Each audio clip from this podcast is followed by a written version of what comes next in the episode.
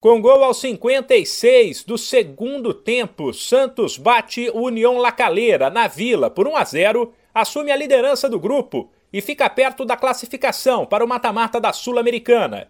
O Peixe precisará apenas vencer o eliminado Banfield em casa na terça que vem para não correr riscos. Mas se o Lacaleira não vencer a Universidade Quito no mesmo dia, o Santos garante a vaga nas oitavas, mesmo se perder Ciente de que uma derrota ontem eliminaria a equipe, o Peixe pressionou o tempo todo e acertou a trave quatro vezes, mas a bola teimava em não entrar. Por isso, em um jogo cheio de confusões e com 15 minutos de acréscimo no segundo tempo, quando Lucas Barbosa acertou um chute sem chances de defesa para o goleiro rival, a Vila foi à loucura.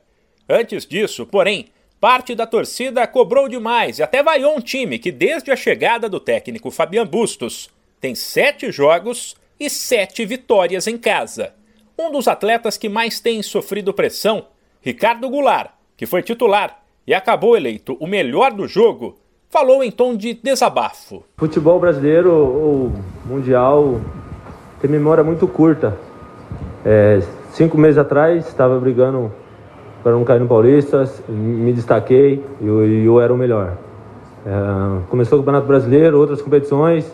Infelizmente a bola não está entrando, mas nunca deixei de trabalhar arduamente todos os dias. Pode ter certeza que a minha intenção é sempre ajudar o Santos, fazer o meu melhor. E hoje estou sendo recompensado com, com um prêmio melhor da partida por aqueles que têm olhar crítico a futebol e dar os parabéns para a equipe, para o Barbosa, que foi decisivo. E, então agora é dar sequência, porque foi uma, uma partida muito difícil. E agora é descansar porque tem campeonato brasileiro. Já nesta quinta-feira é a vez do São Paulo. Depois dos 2 a 0 de ontem do Everton sobre o Ayacucho, o tricolor se classifica com uma vitória simples em casa, nove e meia da noite no horário de Brasília, contra o Jorge Wilstermann, já eliminado.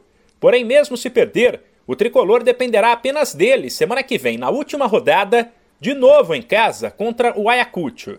Por isso e porque domingo tem clássico contra o Corinthians, que vale a liderança do brasileiro. O técnico Rogério Ceni vai poupar atletas. A provável escalação é Thiago Couto, Igor Vinícius, Miranda, Léo ou Luizão. E Reinaldo, Luan, Gabriel Neves, Thales Costa e Nicão, Rigoni e Éder. De São Paulo, Humberto Ferretti.